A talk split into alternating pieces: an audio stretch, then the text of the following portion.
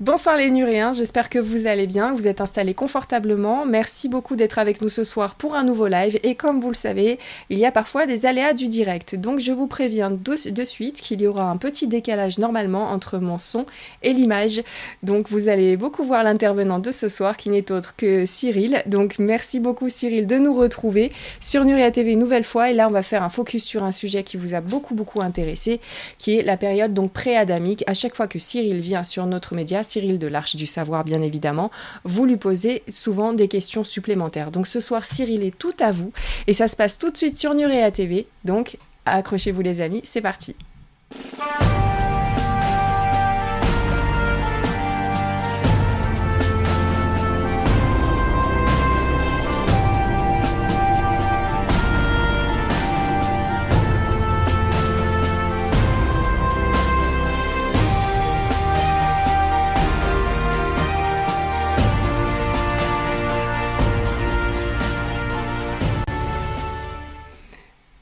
Bonsoir Cyril, comment vas-tu? Eh bien, bien le bonsoir, madame. Mais, écoute, moi ça va, ça va.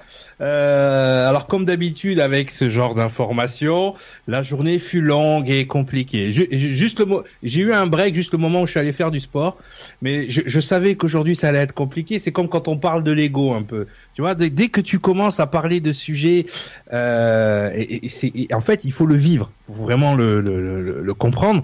Quand on commence à, à attaquer ces sujets-là, ben, bien évidemment, ben, la journée, ou même des fois la semaine avant, alors c'est pour ça que j'ai travaillé le truc le plus tard possible, je, je m'y suis mis hier parce que bon, effectivement, je savais que si j'y commencé trop tôt, ça allait être toute la semaine qu'elle allait être compliquée.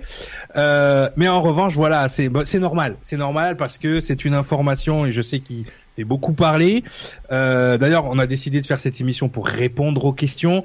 C'est vrai que je les, je reçois des emails, des questions tout le temps, et puis ça revient même dans, dans les consultations. Les gens qui viennent en consultation, ils me posent des questions et tout. Et je me suis dit tiens, ça serait intéressant de faire une émission pour répondre à tout le monde d'un coup. Donc moi j'ai répertorié des questions, les questions qui reviennent le plus souvent, et bien évidemment je répondrai aux questions des gens qui sont dans, dans, dans le chat ce soir. Bonsoir, mes hommages à tous, merci pour cette émission. Merci beaucoup à toi Cyril. Si Guillaume m'entend, il peut venir dans le studio pour un petit léger souci de son. Et puis sinon, là vous constatez donc euh, le décalage. Donc je vais mettre Cyril en plein écran et vous allez m'entendre en voix de radio les amis. De toute façon ce soir je suis là pour vous et pour prendre vos questions sur le chat. Voilà, Guillaume est arrivé dans le studio. Je vais juste lui demander pour euh, s'il peut gérer le son du côté de Cyril. Parce que j'ai vu un petit commentaire euh, de quelqu'un sur le chat qui dit c'est bizarre, j'entends Nora dans mes deux oreilles et Cyril que dans une seule. Donc voilà, Guillaume est sur le coup, les amis.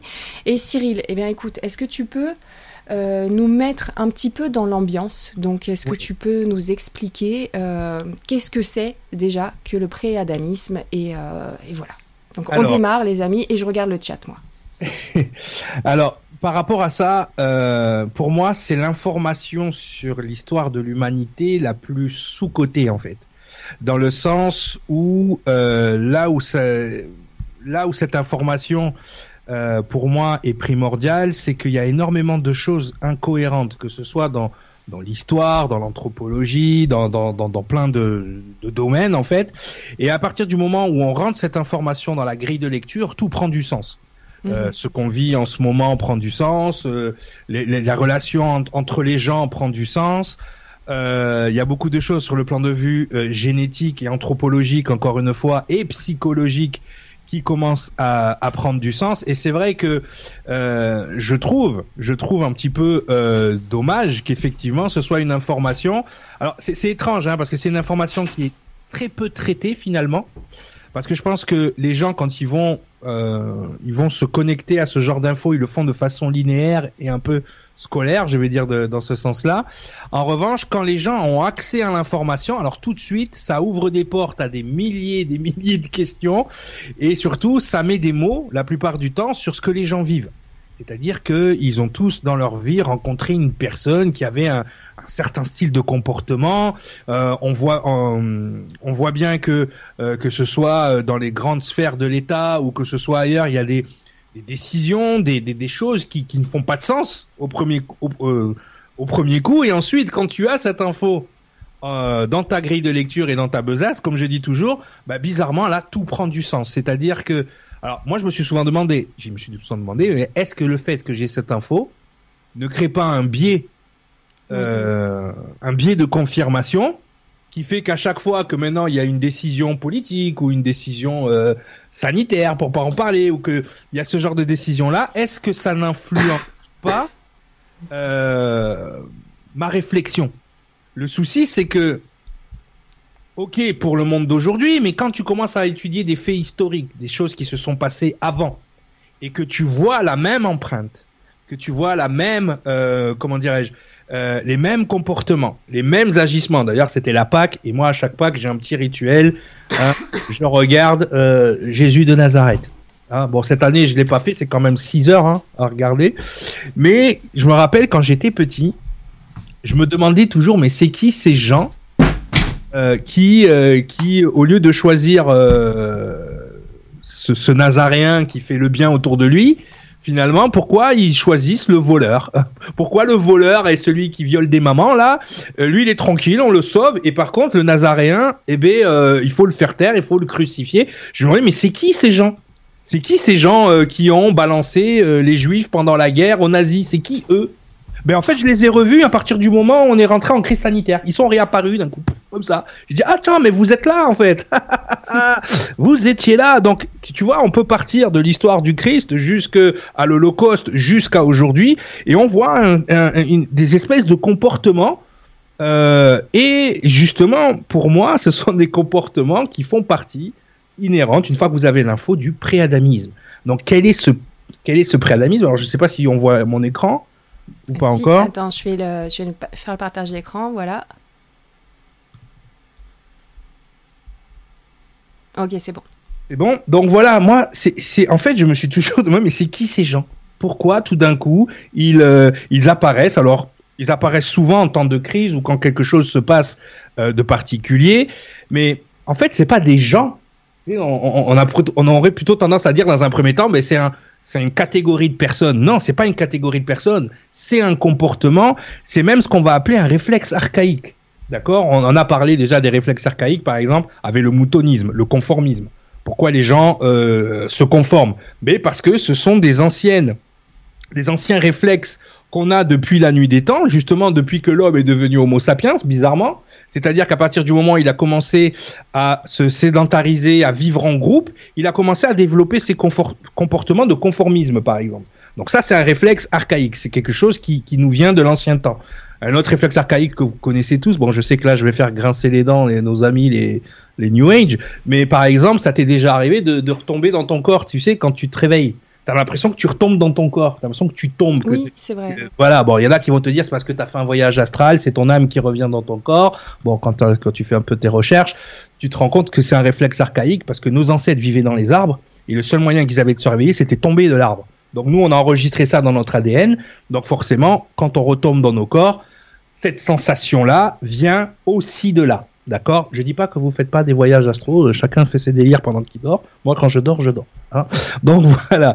Donc après, quand on, quand, quand on, on- comprend ces choses-là, ben on comprend qu'on a certains comportements qui nous viennent non pas euh, de l'époque dans laquelle on vit, mais d'un, on va dire, d'un enchaînement de, de, d'informations qu'on aurait encodées dans nos ADN ou qui a été encodé là à un moment donné dans toute l'histoire de l'humanité. D'accord? Donc déjà, on va, on va définir dans un premier temps, donc l'ordre du jour, rappel, définition, questions posées. Donc ça, c'est les questions que moi j'ai reçues. Et après, je répondrai aux questions du chat.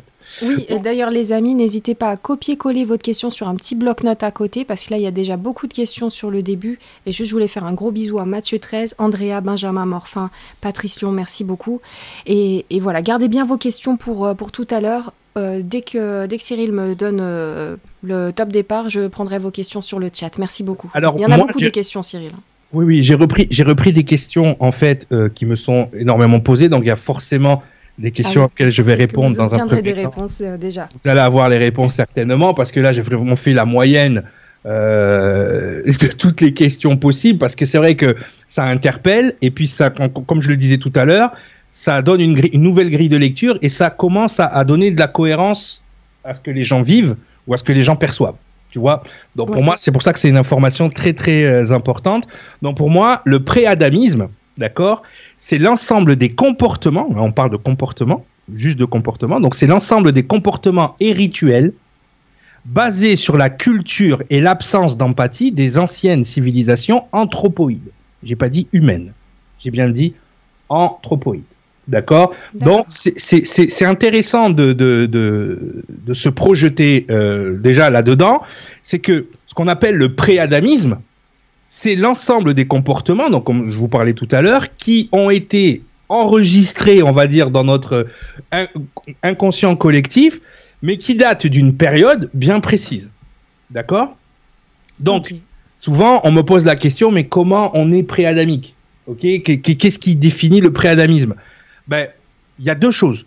La première chose, et ça, il faut bien l'intégrer parce que ça pourrait expliquer plusieurs choses. La psychologie l'explique très bien, mais on va essayer de sortir un peu de la psychologie pour que vous le compreniez sur le bon sens. C'est que on est préadamique génétiquement, c'est-à-dire qu'on est comme ça, d'accord? On est préadamique, c'est-à-dire que notre génétique, elle est comme ça, et on verra ce que on a déjà vu dans l'émission sur les deux races, ce que ça impliquait physiquement dans notre cerveau et euh, psychologiquement dans notre façon de faire. Mhm. D'accord? Donc on est préadamique ou on l'est par notre comportement, par notre culture, par la façon dont on appréhende la vie. D'accord? Donc c'est pour ça que souvent on va me dire oui, mais ça colle pas parce que tu vois lui non non non non non non, attention les gens. Le préadamisme, soit tu l'es génétiquement, d'accord? Donc, ça veut dire que tu descends, tu es en ligne directe avec une partie des anthropoïdes de la planète qui, eux, euh, on, va le voir en répondant aux questions, mais qui ont été répertoriés. C'est-à-dire qu'il n'y a pas un écrit sacré, même si tu vas chez les New Age, ils appellent ça les portails organiques, je crois. Donc, c'est répertorié dans tous les savoirs, en fait. Et dans le savoir médical aussi, et dans le savoir psychologique aussi, dans le savoir euh, en anthropologie aussi. C'est-à-dire que on, l'a archivé, c'est-à-dire qu'on l'a référé à un moment donné par rapport à un comportement. Par contre, on n'a jamais été jusqu'au bout en se disant, mais en fait, en fait, c'est qu'il y a deux styles d'humanoïdes sur cette planète. On n'est jamais allé jusqu'à cette conclusion. On répertorie les différents comportements, mais on se dit que c'est peut-être une altération, c'est-à-dire qu'on aurait un humanoïde de base, l'être humain, et qu'il subirait des altérations, il subirait des, à un moment donné des, des, des, des, modifications, des changements qui fait que ben, il va se comporter comme ça. Non, non, non, non, les gens. On le verra. Ça se passe pas dans ce sens-là. Malheureusement, c'est comme ça que notre cerveau le perçoit. Parce que la personne en face de nous, elle est tellement identique à nous que mhm. on n'a aucun moyen, on le verra quasiment, de le détecter on va le détecter soit par des comportements, et on le verra, il y a d'autres petits moyens de le détecter. Mais dans un premier temps, qu'est-ce qui fait qu'aujourd'hui, on n'arrive pas à, euh, aller jusqu'à la conclusion qu'il y a deux races d'humanoïdes sur cette planète? C'est parce que pour nous, c'est pas possible. C'est pas possible. Alors que si, ça l'est en fait. Donc c'est pour ça qu'il faut, il faut vraiment euh, il faut vraiment le voir. Et encore une fois, ça a été répertorié, soit dans des écrits sacrés, soit dans des, dans des, euh, dans des manifestes scientifiques ou ce genre de choses-là. Maintenant, il faut, je pense que la prochaine étape pour qu'on puisse avancer en tant qu'espèce, c'est vraiment de mettre le doigt là-dessus, parce que vous allez voir, ça explique énormément de choses. D'accord? Ça, ça, ça, ça, ça rend ce qui est incohérent cohérent. C'est-à-dire que des fois, vous avez des décisions à la télé, ils disent mais c'est pas possible, ils nous prennent pour des. Non, non, non, il faut exactement c'est-à-dire qu'ils peuvent pas faire autrement, ils savent pas penser dans le bon sens. Parce qu'en fait, toi, donc, tu, tu, tu, tu dis, tu expliques qu'il y aurait deux schémas de comportement très distincts euh, et, qu'on peut les reconnaître par finalement leur répétition, qu'au bout d'un moment, quand on a toute une population qui agit de la même façon, c'est-à-dire que ce schéma est, reproduit, et donc on peut pas dire que c'est un cas à part, un petit problème euh, qui vient, voilà, un petit, petit problème génétique de telle personne ou de telle lignée, de, de telle famille. Là, on est vraiment sur un groupe humain qui agit d'une certaine façon face à un autre groupe humain qui, qui agit d'une autre façon. Donc à ce moment-là, on peut les séparer. Et, de là, on peut faire des connexions. Et là, on peut faire des connexions, mais vraiment, là, euh, on peut faire du travail scientifique, tout simplement. Hein, euh, c'est-à-dire faire une connexion entre certains styles de comportement et, une certaine génétique, et surtout une certaine, euh, on va dire, une certaine configuration du cerveau. C'est-à-dire qu'à un moment donné, il y a tellement de les corrélations, les corrélats comme on les appelle en neuroergonomie, les corrélats sont tellement évidents que tu te dis bon, c'est pas possible. Tu comprends? Je veux dire, c'est à un moment donné, c'est pas du hasard.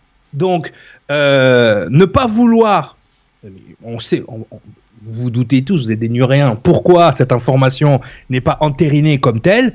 Ben Parce que peut-être que les gens qui euh, contrôlent l'information font partie de ces gens-là. Et donc, bien évidemment, ça ouvre la porte à toutes les fenêtres. C'est-à-dire que cette information est énormément récupérée par le monde de l'ufologie, euh, est énormément récupérée par euh, les dérives New Age aussi, qu'il y aurait des aides de quatrième densité qui nous contrôleraient avec ces, ces, ces, ces portails organiques. Tu vois, tu peux aller dans toutes les sphères. À un moment donné, on te parle de ça. D'accord? Donc, c'est pour ça que exceptionnellement, ce soir, je vais intégrer les, délires mystiques de, tout à chacun pour vous dire qu'au bout d'un moment, euh, quand la science dit la même chose que les délires mystiques, c'est peut-être qu'il y a une vérité au milieu et que cette vérité, c'est vraiment important. Donc, je, sais que la dernière fois, quand j'ai fait l'émission sur les deux races, et c'est ce qui a généré cette émission, ça a mhm. ouvert énormément de questions, ça, ça a même bousculé beaucoup de gens parce que effectivement, ça va à l'encontre de certaines croyances donc moi, comme je vous dis, les gens, euh, soit je sais, soit je sais pas. Si je crois, je j'en parle pas. D'accord? Donc là, là, on est vraiment sur euh, quelque chose de d'important. D'autant plus important que, euh, par exemple, nous avons cette dame. Elle est euh, américaine et enfin son mari est ukrainien qui est un grand scientifique, euh, Arkadiusz Jadix. Son son mari donc c'est c'est quelqu'un qui fait de la physique quantique, euh, qui fait de l'étude anthropologique aussi. Euh, Laura elle-même, elle, elle, touche un peu à tout, elle est médium, voilà, tous ces trucs là. Et par contre elle a elle a dit moi quand je faisais mes trucs de médiumnité, oui des fois j'étais attaqué par d'autres médiums quand j'ai commencé à m'intéresser à l'ufologie, j'ai été attaqué par euh, le gouvernement américain à des moments donnés. Et je, apparemment, je sortais des vérités qu'il fallait pas sortir. Et ensuite, euh, elle a dit par contre, je n'ai jamais été autant menacé que quand j'ai divulgué cette information. C'est-à-dire qu'elle a dû quitter les États-Unis. Ah oui. Donc c'est pas, je vous inquiétez pas pour moi, hein, moi je, voilà. Mais disons qu'elle a dû quitter les États-Unis parce que ses enfants se faisaient battre à l'école. Euh, ils ont essayé de faire péter sa maison, sa voiture. Elle se retrouvait avec des chats morts devant chez elle. Enfin, c'était tout un délire. Parce qu'elle a mis le doigt, justement, grâce à des travaux en anthropologie et avec son mari qui est scientifique, ils ont mis le doigt là-dessus. D'accord? Bon, à un certain niveau, encore une fois. C'est bon? Jusque-là, ça va? Tout va bien. Ok, tout va bien. Donc voilà la première question qui m'a été posée la dernière fois. J'ai trouvé qu'elle était pertinente effectivement parce que elle amène une autre information que je vous ai pas donnée la dernière fois. Euh, c'est vrai que les archivistes ont l'habitude de l'entendre et ils connaissent cette info parce qu'ils font de l'étude, on fait du décodage biblique.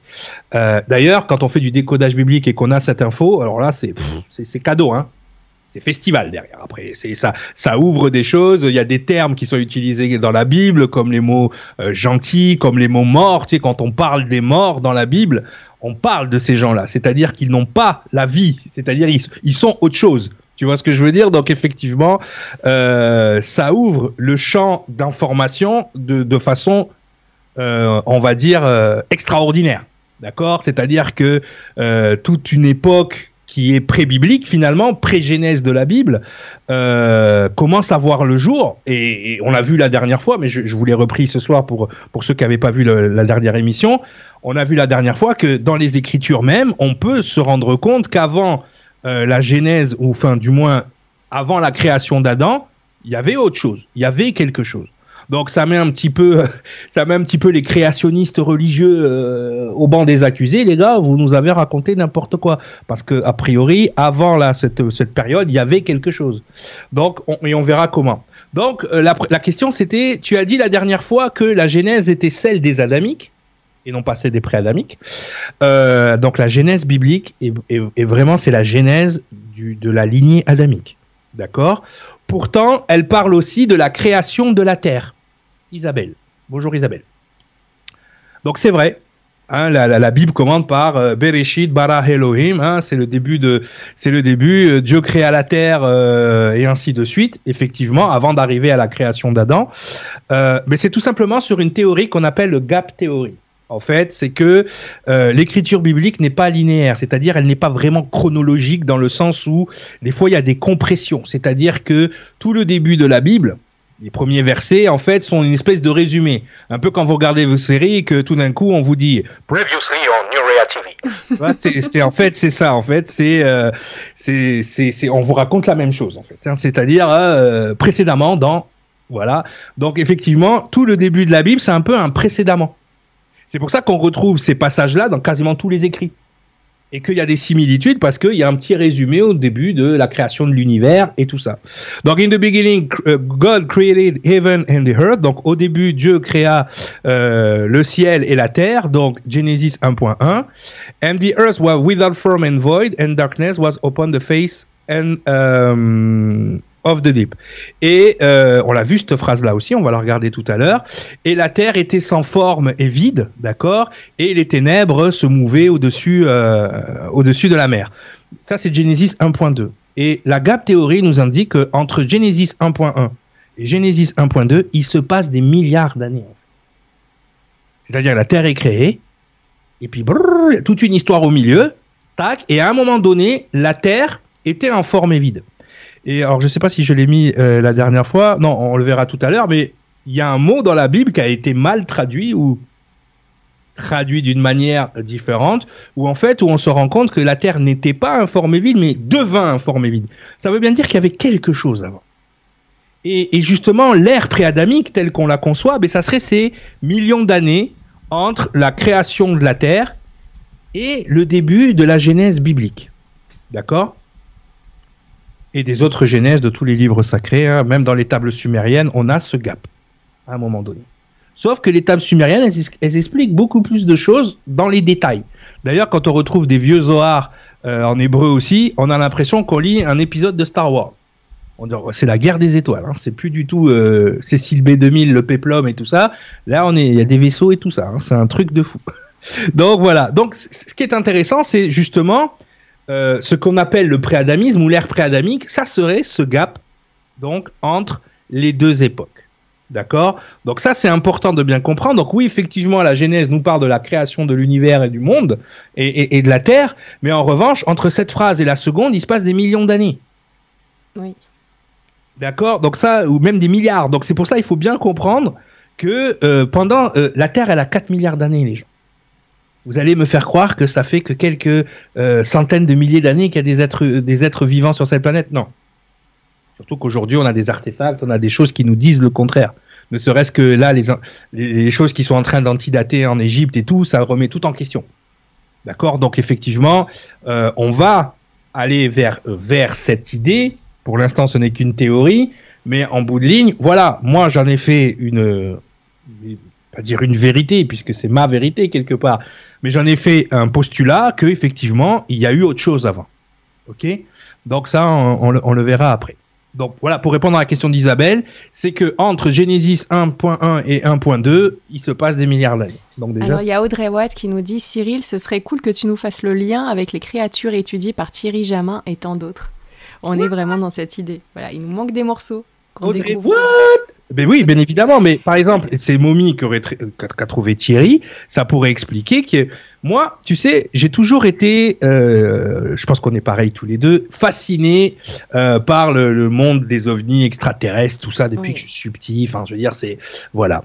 Mais au fil de mes recherches, au fil de mes travaux, l'idée que avant notre civilisation, il y a eu des civilisations beaucoup plus avancées technologiquement ben, elle a commencé à faire son, son trou. Et même pour moi, pour moi, les, les, gens qui viendraient nous visiter pourraient être ces anciens qui étaient là ici aussi. Si tu veux, cette, cette, cette planète, et Nassim Aramein explique super bien, elle a toujours été un jardin. C'est-à-dire que c'est un jardin où on fait pousser des choses. On fait pousser des êtres, on fait pousser des plantes, et ainsi de suite. Et à un moment donné, la Terre devient inhabitable. Donc, a, as deux manières de, de, de survivre. D'accord euh, D'ailleurs, je t'ai pas oublié, Soufiane. Soufiane m'a posé une question que j'ai pas mis dans le, dans le truc, mais il m'avait posé la question, je peux y répondre maintenant d'ailleurs. Euh, mais, mais par exemple, après le déluge de Noé, qu'est-ce qui s'est passé pour les préadamiques qui étaient là, justement? Et, je pense qu'il y a deux manières de survivre au cataclysme que la planète peut, peut, peut, peut avoir. C'est soit d'aller sous la Terre, soit aller dans l'espace. Il n'y a pas d'autre euh, a pas d'autre moyen, si tu veux. Donc, effectivement, on a, on a des, euh, on a des indicateurs comme par exemple le temple de Teotihuacan qui nous explique que on vit sur une sphère, que cette sphère est créée par des euh, des tétraèdres. Quand tu dessines un tétraèdre dans une sphère, il dessine une latitude de 19,47 degrés. Et quand tu vas à cette latitude de 19,47 degrés sur la planète, tu as le temple de Teotihuacan. Donc tu te dis comment ils avaient ce savoir déjà? Comment ils ont construit leur pyramide là-bas au Mexique? En calquant, en copiant les étoiles. À, quel moment c'est, tu vois ce que je veux dire? Donc on, a cette redondance aussi à Gizeh, hein, où on reconnaît le baudrier d'Orion avec les pyramides. Donc il y a un savoir euh, astronomique qui dépasse l'entendement, d'accord? Donc effectivement, on se dit, euh, la Terre elle a 4 milliards d'années, elle a vécu des cataclysmes, des, trucs incroyables, euh, et les êtres qui ont survécu, puisque le préadamisme de ce postulat, que des êtres de cette époque auraient survécu. Rappelez-vous, euh, on appelait la planète quand elle était un seul continent, soit la Pangée ou soit Columbia. Et Columbia, c'est quelque chose qu'on retrouve. Ce qui est intéressant avec cette information, c'est que pour avoir, on, va dire des, j'allais dire des, confirmations, mais c'est pas vraiment des confirmations, mais pour que cette information nous revienne constamment à l'esprit, les gens qui font de la symbologie avec moi, être symbologiste, mais ça te raconte une autre histoire de l'humanité. Ça te raconte toute une autre histoire que ce qu'on nous raconte. En fait, si tu suis les symboles, cette histoire de préadamisme prend tout son sens. Elle prend tout son sens. C'est-à-dire que tu as une, une démarcation très nette entre ce qu'on va dire l'ère matriarcale et l'ère patriarcale qu'on est en train de vivre. Tu as une démarcation symbolique, c'est celle du serpent. Chaque fois que tu as une civilisation comme le Quetzalcoatl ou, euh, ou d'autres, même, même en Asie. On est avec ces dragons, ces serpents, on est, on est dans cette idée reptilienne. Et bizarrement, on le verra un petit peu tout à l'heure, mais quand on pense aux préadamiques, c'est des gens qui ont un cerveau reptilien très développé. On a appelé le cerveau reptilien, cette zone du cerveau, on l'a appelé la zone reptilienne parce que c'est celle qui est basée sur la survie. Donc on, verra, on verra effectivement euh, à quel niveau euh, ça, se, ça se matérialise.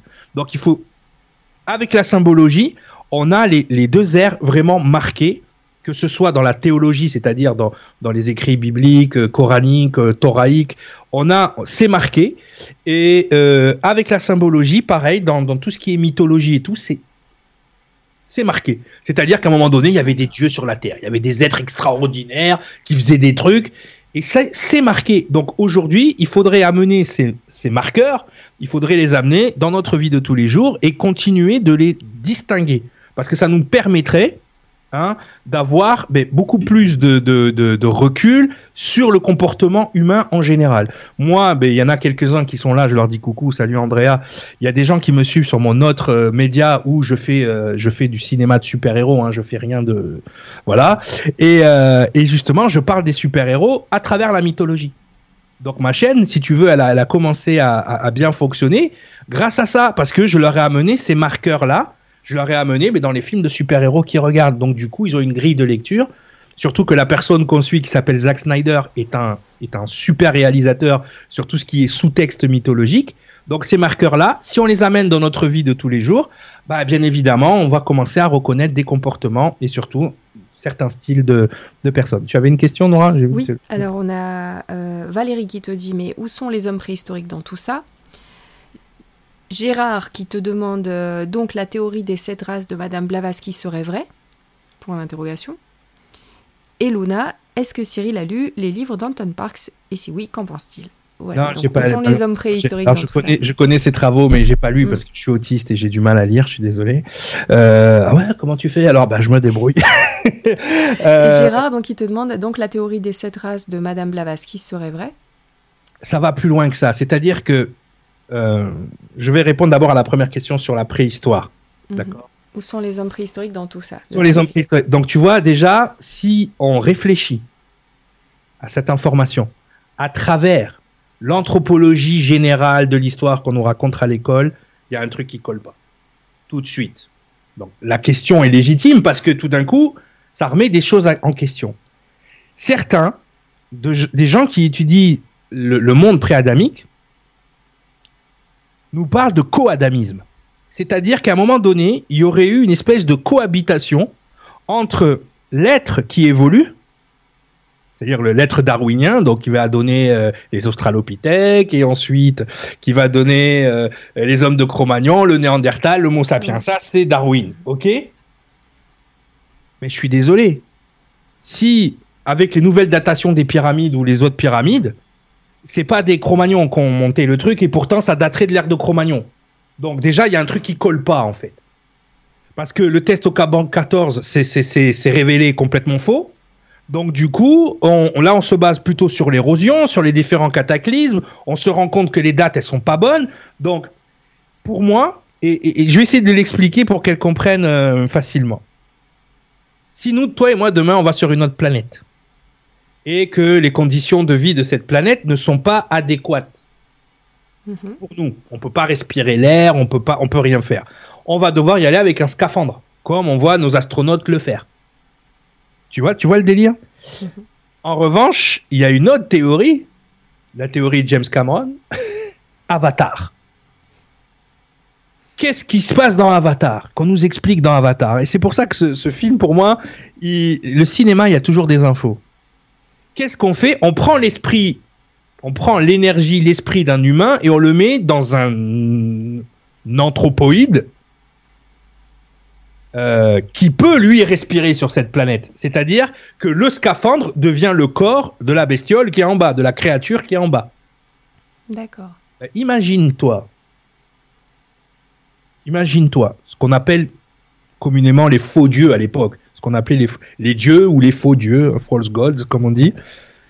Imagine-toi qu'ils auraient trouvé une manière de posséder, entre guillemets, les anthropoïdes qui sont là. D'ailleurs, euh, Anton Parks doit en parler parce que si tu, si tu lis bien les histoires des Anunnaki, c'est ça qui se passe en fait. C'est qu'à un moment donné, ils ont besoin de main, de main donc ils modifient génétiquement des, des, hommes singes qui sont là. Tu vois ce que je veux dire? Et, et à partir du moment où ils sont modifiés génétiquement, ils deviennent plus intelligents, plus forts. Ils commencent à, tu vois? Donc ça, ça l'interventionnisme, il faut y penser. Pour moi, et c'est ce qu'on appelle du coup le coadamisme. Donc on a le préadamisme, le coadamisme et l'adamisme. C'est qu'à un moment donné, il y a des êtres qui ont cohabité de la même manière que nous on cohabite avec les gorilles et les chimpanzés là.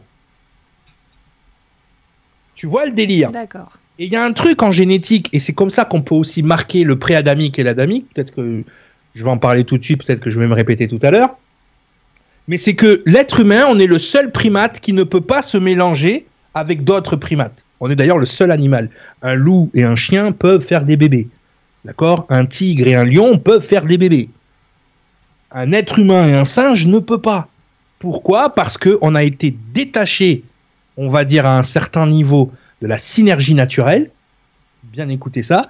Pour être connecté à une synergie universelle, c'est-à-dire à une synergie, à une information. Et c'est cette information-là qui nous a transformés en êtres empathiques, en être beaucoup plus euh, bienveillant que ce qui était avant. D'accord? Donc, la différence, elle va se jouer là. Donc, pour répondre à ta question, l'homme de Cro-Magnon, c'est les prémices de ça.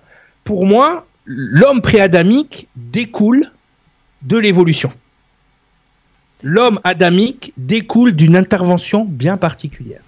Il y a Céline d'Irlande qui nous dit absolument fascinant ce live ce soir, je me régale. Avec cadeau, ah, ça fait plaisir. Donc, voilà, donc dans l'idée, dans l'idée c'est ça, on aurait un être qui, euh, au fil de l'évolution, a été utilisé par, on va le dire le mot, des énergies qui se sont servies d'eux pour pouvoir faire telle ou telle chose, d'accord? Et d'un autre, autre, côté, donc cet être aurait évolué jusqu'à un anthropoïde, et de l'autre côté, il y aurait un être, parce que n'oubliez pas, à un moment donné, on devient, il y a le Néandertal, tout d'un coup on devient Homo sapiens, d'un coup, et après on devient Homo sapiens sapiens. C'est quoi la différence entre les deux? Chantalouette qui nous rajoute et les géants. ah alors là, n'en parlons pas. Donc ça, ça aussi, ça fait partie des traces qui ont été laissées euh, derrière les Néphélim. D'ailleurs, au début, je voulais euh, faire une émission sur les Néphélim sont-ils des aliens? Mais bon, comme je voulais pas avoir les associations au cul, j'ai dit on va, faire autre chose. Mais le truc, c'est que euh, au départ, Au départ, c'est ça, c'est ces marqueurs dans, dans la théologie de ce qu'on appelle les Raphaïm, les géants, les Néphélim. Ça nous explique bien qu'à un moment donné, le Néphélim, ça serait quoi? Ça serait un ange, et un, un ange et une humaine qui font un enfant. Donc une hybridation. La mère meurt à la naissance de l'enfant parce qu'elle supporte pas euh, sa matrice de création supporte pas l'énergie ou le, géant qui sort de là. T'imagines, euh, le bébé il fait un mètre de long, euh, déjà quand il sort, bon, tu as compris l'histoire. Bon, bref. Mais, mais en tout cas, on a des traces d'hybridation dans l'histoire, dans les histoires théologiques. Donc c'est vrai que tout ça, si tu commences à mettre en perspective l'information que je suis en train de vous donner ce soir, ben tout ça devient du coup réel et devient du coup, on va dire, tangible. C'est-à-dire que les, les, les, les, mythes et légendes, hein, tu sais comment on dit toujours, hein, au départ, une information, euh, avant d'être une d'être un mythe, c'était une légende, avant d'être une légende, c'était une histoire, et avant d'être une histoire, c'était un fait. Sauf qu'avec le temps, eh ben, les choses font que. Donc, il faut aussi faire attention à ce qu'on appelle la compression temporelle. Par exemple, là, ce que j'ai à l'écran, entre Genesis 1 et Genesis 2, c'est ce qu'on appelle une compression temporelle. Mais on l'a fait déjà dans notre esprit. C'est-à-dire que effectivement, on, compresse le temps et donc du coup, on a l'impression que la, mythologie grecque s'est passée pendant l'Antiquité grecque. Non, non, non, non, non. Les mythologies grecques se sont passées des millions d'années avant que les Grecs aient pu l'écrire ou les raconter. Donc dites-vous que peut-être les trucs qu'ils racontent sur les douze dieux ou je sais pas, je, ne sais quoi, il y a, y a une espèce de, de véracité dans, dans ça. D'accord? Donc ça, il faudra, il faudra bien l'intégrer. D'accord? Surtout qu'on retrouve aujourd'hui des traces de savoir et de technologie qui nous dépassent. Donc il faut à un moment donné, parce que c'est le problème un peu de l'être humain, le manque d'humilité. C'est-à-dire qu'on est forcément les plus intelligents aujourd'hui. Imagine demain, euh, scénario à la Mad Max, tu vois? Tout est rasé. Et les gens, les gens donc qui survivent, donc ils vivent de façon précaire, ils recommencent à créer de la technologie, et à un moment donné, ils tombent sur une BD de Superman. Bah, ils vont penser que les dieux là, c'était ça là. tu vois, ils vont dire, hey, t'as vu avant les gens ils volaient, ils avaient des slips par-dessus leurs pantalons et tout, regarde.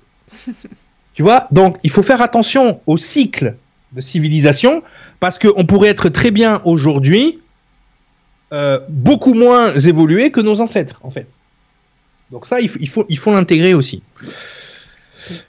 Allez, on passe à la deuxième question. Dans la chronologie, tiens, c'était, elle, a, anticipé la question. Dans la chronologie historique, quand apparaissent les préadamiques? Donc, euh, on voulait répondre à une autre question avant, non? Euh, ben Non, c'est bon, tu avais répondu, parce que du coup, il y avait Valérie sur, euh, sur la préhistoire, et donc tu y as répondu.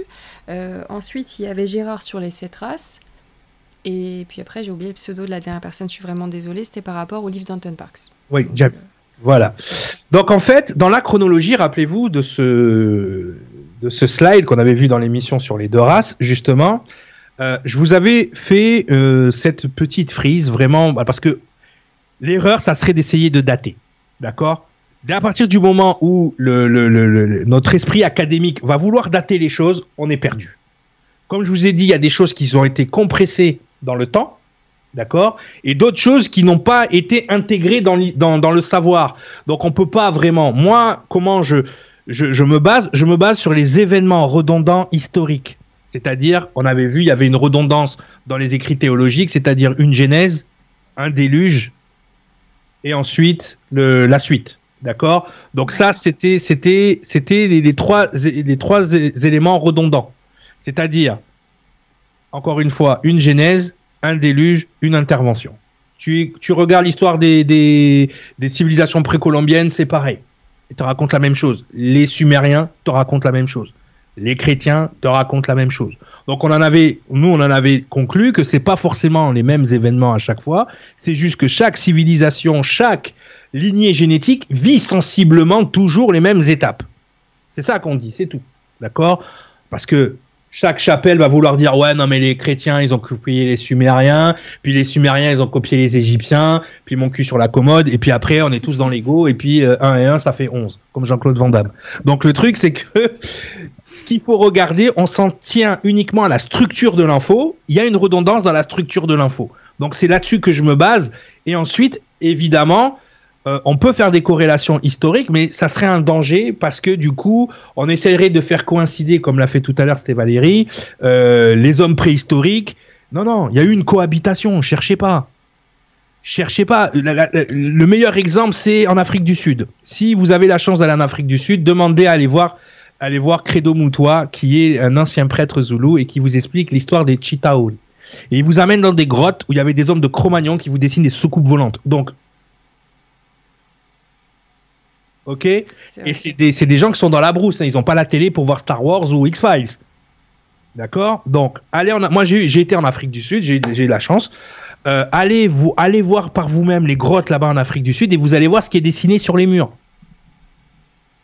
Ok? Et là, vous allez comprendre qu'à un moment donné, donc on ne peut pas se baser sur l'histoire traditionnelle. De toute façon, si vous suivez mon, si vous suivez mes, mon raisonnement, vous vous rendez bien compte que les gens qui nous racontent l'histoire traditionnelle essaient de nous cacher ça. Donc arrêtez.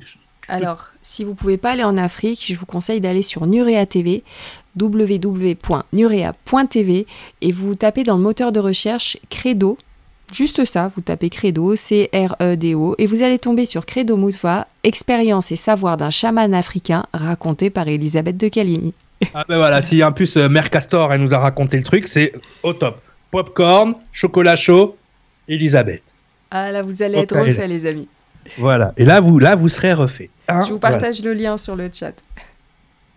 Donc ça c'est et euh, le média où je travaillais avant, ils, avaient fait une, une longue interview de Credo Mouffois et franchement c'est quelqu'un voilà, tu, tu l'écoutes des heures. Bon le pauvre il a plus de chico, mais tu écoutes quand même. Hein voilà, on se moque pas. Donc le truc voilà.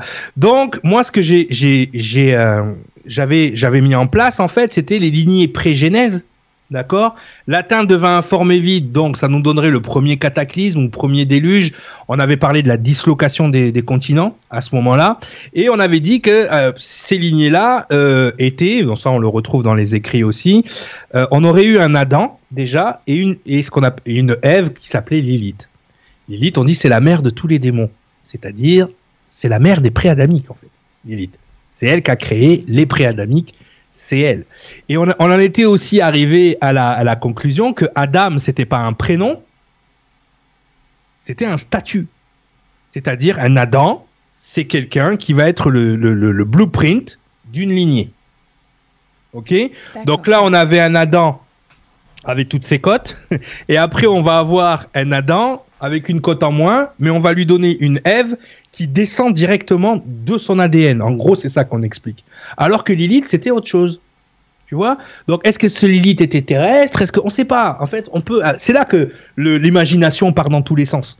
Mais on se dit, tiens, Lilith, mère des démons, et de l'autre côté, le préadamisme, on a un comportement qui ressemble un peu à quelque chose où il n'y a pas d'empathie. Ou... Et donc, tu commences à faire des, des liens, et là, tu comprends qu'effectivement, il y a eu toute une lignée d'humanoïdes qui vient de cette union. D'accord? Ensuite, on a, boum, une autre. Euh, on a l'arrivée donc de Adam et Ève. Donc là, on tombe sur euh, la Genèse biblique. Et là, honnêtement, là, on peut, on peut dater. On peut dater. On peut vraiment dater. C'est-à-dire, on peut dater environ, c'était il y a 10 000 ans, à peu près, pas plus. Pas plus, pas plus, pas plus. C'est un peu, euh, vous pouvez la dater un peu dans l'arrivée de l'Homo sapiens sapiens, en fait, à peu près par là. Il y a quelque chose qui se passe. Tout d'un coup, on fait du feu. Tout d'un coup, euh, eh, vous voyez, tout d'un coup, il y a un truc qui se passe avec l'humain. Tout d'un coup, il, est autonome, il devient sédentaire, il crée des villages, tout d'un, on sait pas, des bâtiments, il, il commence à créer des langues, l'écriture et tout. Il commence à péter des plombs, tu sais pas pourquoi. Donc c'est à peu près par là, on va dire qu'il y a eu une intervention qui a rendu. D'ailleurs, quand tu lis le livre d'Enoch, on te dit que les anges déchus ont appris aux humains à faire des armes, à faire du feu, à tu vois. Donc il y a une explication un peu, tu vois, à ce moment-là. L'intervention aurait pu arriver à ce moment-là. Donc là, on a les lignées de Cain. Donc on, le verra encore tout à l'heure, mais la lignée de Cain, c'est une, des premières indications qu'il y avait des gens avant, parce que quand il sort du jardin d'Éden, il tombe sur le peuple de Nod et il tombe sur sa femme Awa ben Enki. Ah, Enki, ça vous rappelle pas quelque chose? Eh oui. Ah, donc il y avait une autre race dehors ok? Et ils ont fait des bébés. Voilà.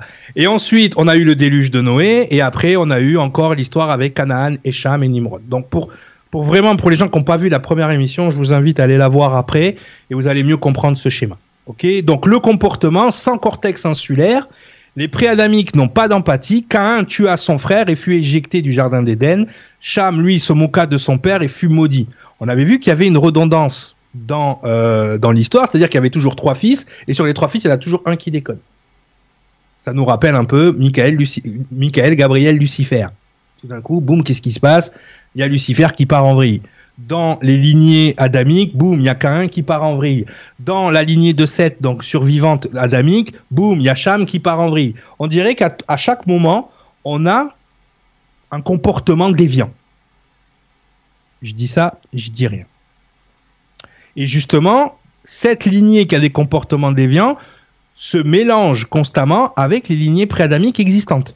C'est ça que nous dit le, schéma. Et ça, je vous invite à regarder euh, l'émission précédente.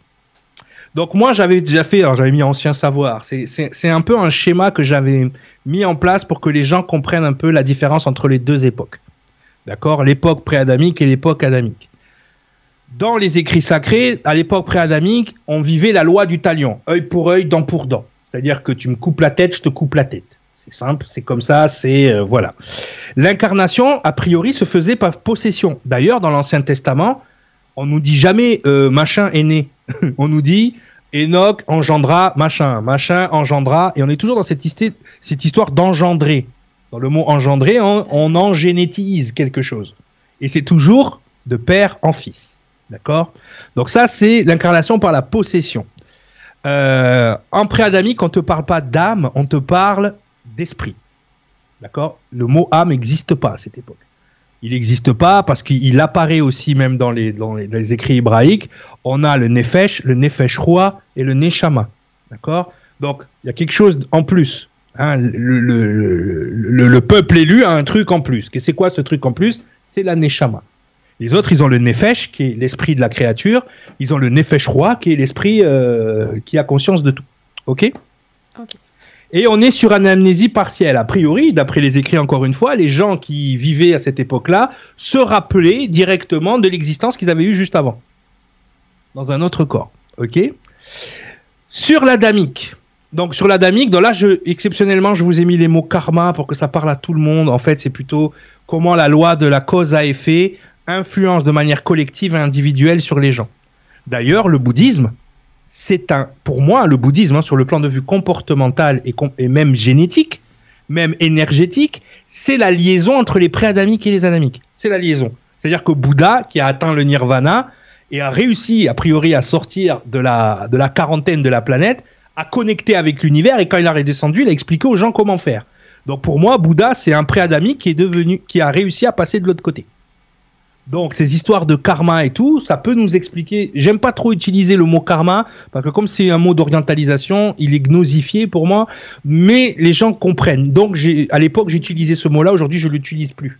Mais on a une espèce de, loi de cause à effet qui n'est plus la loi du talion. C'est plus toi qui décides. Si tu, euh, tu vois, là on a un nettoyage qui se fait de manière collective et individuelle. Là, dans le, dans le, dans l'ère adamique, on parle de naissance. D'ailleurs, tu le vois dans l'Ancien Testament et le Nouveau Testament. Quand tu regardes, la première fois que tu vois le mot naître, c'est Jésus dans le Nouveau Testament. Avant, c'est engendre, engendre, engendre. Tu vois pas le mot naître, il n'existe pas. Ensuite, pour les gens qui regardent, et je remercie Benjamin Morfin d'avoir partagé le lien vers l'Arche du Savoir. Vous avez énormément de contenu vidéo donc euh, sur euh, le média de Cyril. Mhm. Vous avez le lien en dessous de la vidéo lorsque vous êtes sur la chaîne YouTube Nurea TV.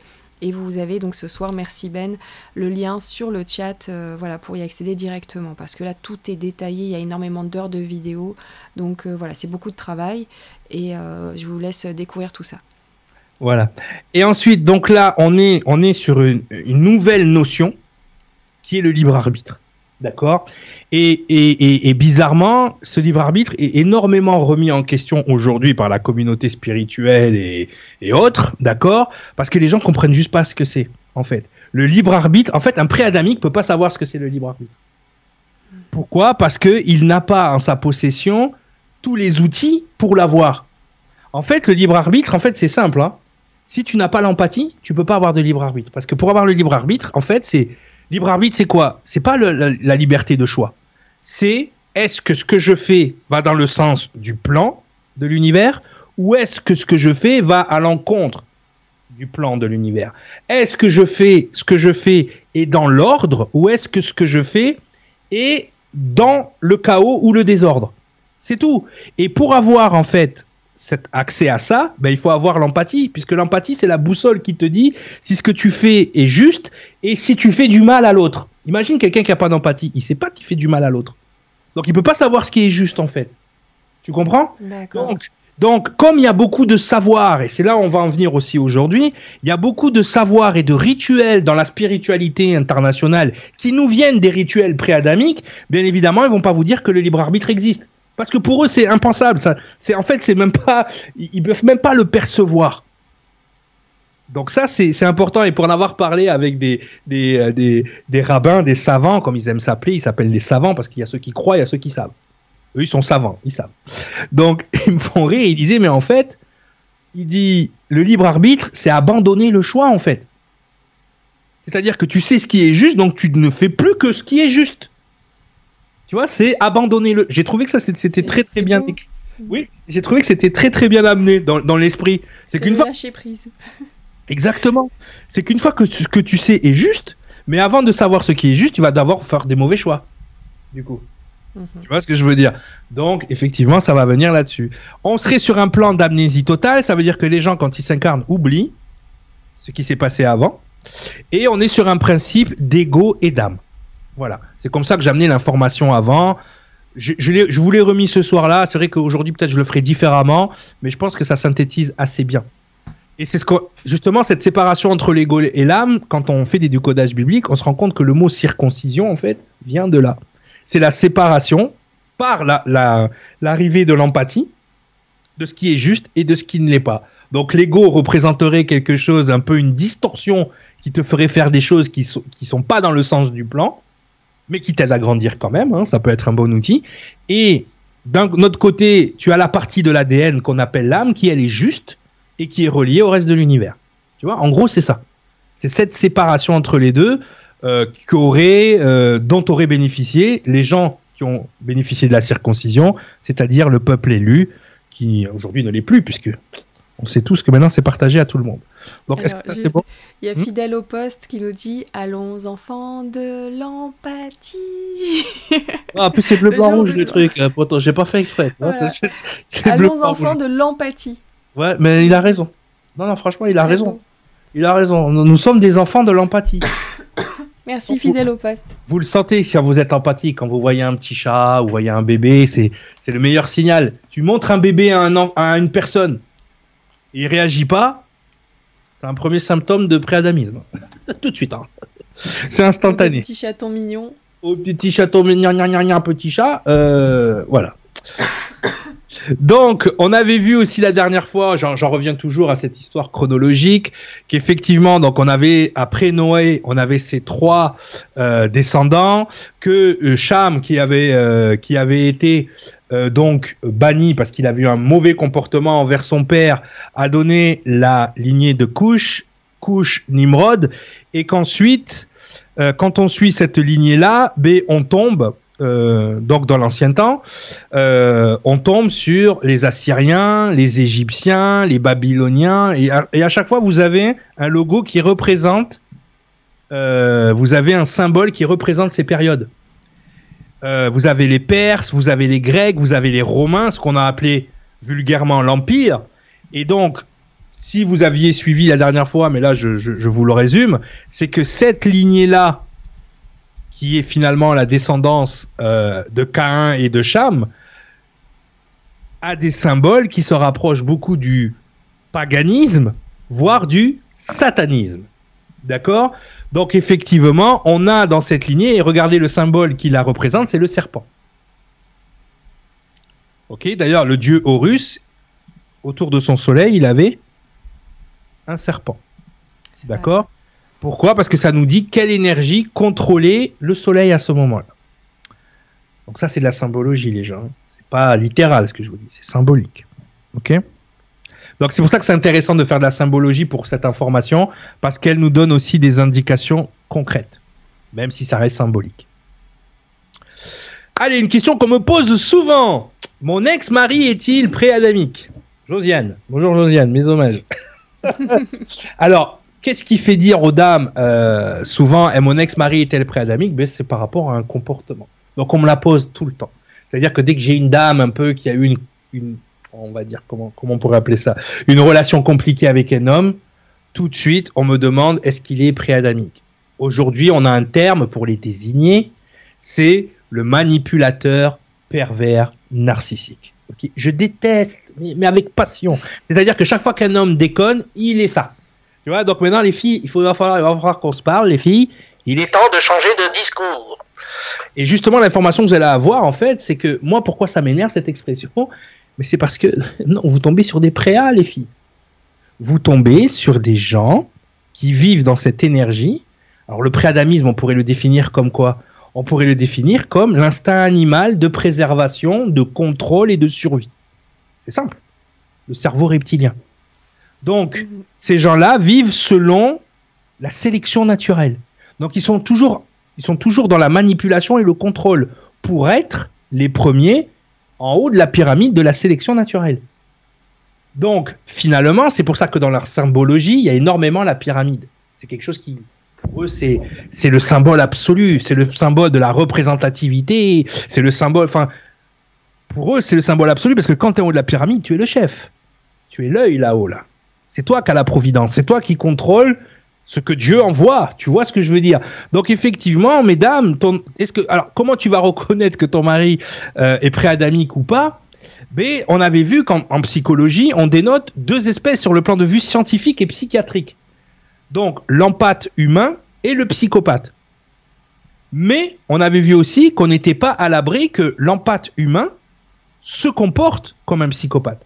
C'est quoi la différence? C'est que le psychopathe, il naît comme ça. C'est-à-dire qu'il naît et dans son cerveau, il n'a pas le cortex insulaire. C'est-à-dire que quand vous faites une imagerie, et là c'est le seul moyen de le savoir, c'est de faire une imagerie du cerveau de la personne, de faire une IRM, ce qu'on appelle une IRM, et vous voyez que le cortex insulaire, n'existe pas. Non seulement il n'existe pas, mais quand on regarde aussi l'activité du cerveau, vous voyez qu'il y, a, beaucoup plus de noir chez le, psychopathe que chez euh, la personne normale. Et là, juste, on est sur un cerveau, donc il n'y a pas le corps autour, mais c'est vrai que Béa, tu fais bien de nous signaler, il y a des préas aussi chez les nanas. Voilà. Ah oui, mais oui, oui, oui, bien évidemment, bien Ça, c'est mixte. bien sûr, bien sûr, bien sûr, bien sûr, bien sûr. C'est non genré le préadamisme. Non, non, le, préadamisme, et puis les, les, femmes préadamiques sont pires que les hommes, hein, je vous le dis. C'est ouh, tu sens l'énergie de Lilith hein, tout de suite. Hein, c'est ouh, pardon. Hein, donc c'est pour ça on parlera du matriarcat aussi si vous voulez les filles, y a pas de souci. Hein. Moi je, je, sur le, je suis tip top sur le sujet. Mais mais mais mais mais, mais justement, justement, donc ces êtres psychopathes seraient les descendants donc des préadamiques qui eux n'ont pas eu l'intervention, si tu veux, qui créent la bienveillance et l'empathie. C'est physiquement palpable par ce cortex insulaire. Donc c'est une information tangible là, c'est-à-dire qu'il y a des gens qui l'ont, des gens qui l'ont pas. Et donc on part du postulat que les gens qui l'ont pas, c'est pas une, une défaillance des gens normaux. Non, non, non. Les gens qu'on appelle normaux ou adamiques sont une évolution de, des psychopathes. C'est pour ça que quelqu'un qui va subir un énorme trauma au niveau de la tête va devenir ce qu'on appelle un sociopathe. Hein? Moi, je fais souvent, sur mon autre chaîne, je fais souvent le rapport entre Batman et le Joker. Le Joker est un psychopathe, Batman est un sociopathe. Sauf que Batman, qu'est-ce qu'il a décidé d'utiliser? C'est de se servir de sa sociopathie pour aider les gens. Donc on voit qu'il a un côté empathique, puisqu'il il se met quand même au service des autres tout en étant un taré complet. Quand il frappe sur les ennemis, il est psycho, mais c'est un peu comme Dexter. Dexter qui est un tueur en série, mais qui ne tue que les méchants. Hein, c'est un peu ce délire-là, vous voyez Donc effectivement, c'est pour ça que je donne ces exemples-là, parce qu'on peut trouver des adamiques qui font des sales choses aussi.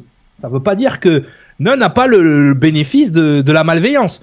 C'est juste que et c'est pour ça que ça répondra à la dernière question aussi que, que j'avais, qui, est importante parce que je l'entends souvent et elle commence à me chauffer les oreilles pour pas dire plus. Mais euh, sur le plan de vue anthropologique, on peut le constater. Donc effectivement, on a le sociopathe qui est un adamique qui par traumatisme est devenu psychopathe. D'accord? Et on a le psychopathe de naissance qui, lui, est né comme ça. Donc déjà, on a un autre indicateur. Donc c'est pour ça quand, quand je dis aux gens, les gens, euh, quand tu, ou madame, quand tu te mets, euh, Josiane, quand tu te mets avec un homme, tu ne pourras pas voir au départ qu'il est psychopathe. Pourquoi? Parce que ces gens-là sont des artistes, des, art, des, des, des, des génies du mimétisme. Quel est l'autre génie du mimétisme? C'est le chimpanzé. D'accord? C'est le singe. D'accord? Le singe, d'ailleurs, quand on dit il a singé quelque chose, c'est qu'il a copié à un tel niveau. Hein? Donc, c'est que son côté primate animal te donne, arrive à mimétiser les sentiments, mimétiser également les émotions, il arrive même à mimétiser l'empathie alors qu'il n'en a pas. J'ai pour exemple mon ami Mathurin qui était au Québec, je me rappellerai toujours. Euh, il était, je pense qu'il était diagnostiqué à tort, encore une fois, d'un autisme qu'il n'avait pas en fait. Et, euh, et, et donc, euh, il me dit, euh, il me dit, je suis pas sûr si j'aime ma blonde. je dis que c'est ça? Il dit, je dis, tu, hey, vous êtes toujours en train de vous bécoter, tu es toujours en train de dire, hey, ma pitoune, nanana. Je dis, qu'est-ce qui se passe? Pourquoi tu me dis ça? Il y, y, a quelque chose qui va pas?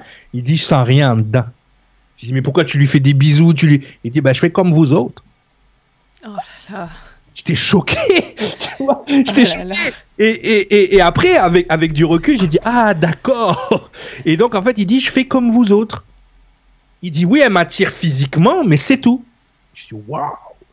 Donc voilà, donc et c'était quelqu'un, souvent on l'invitait à jouer aux jeux vidéo avec nous et il voulait jamais jouer en ligne encore, c'était voilà, mais venir euh, entre chums de gars comme on dit au Québec là et puis faire des regarder des matchs de hockey et tout ça. Non non non non non non, aucune connexion le gars. Pff, voilà, au bord de pot de chambre, porte de prison, c'était il était impressionnant quoi.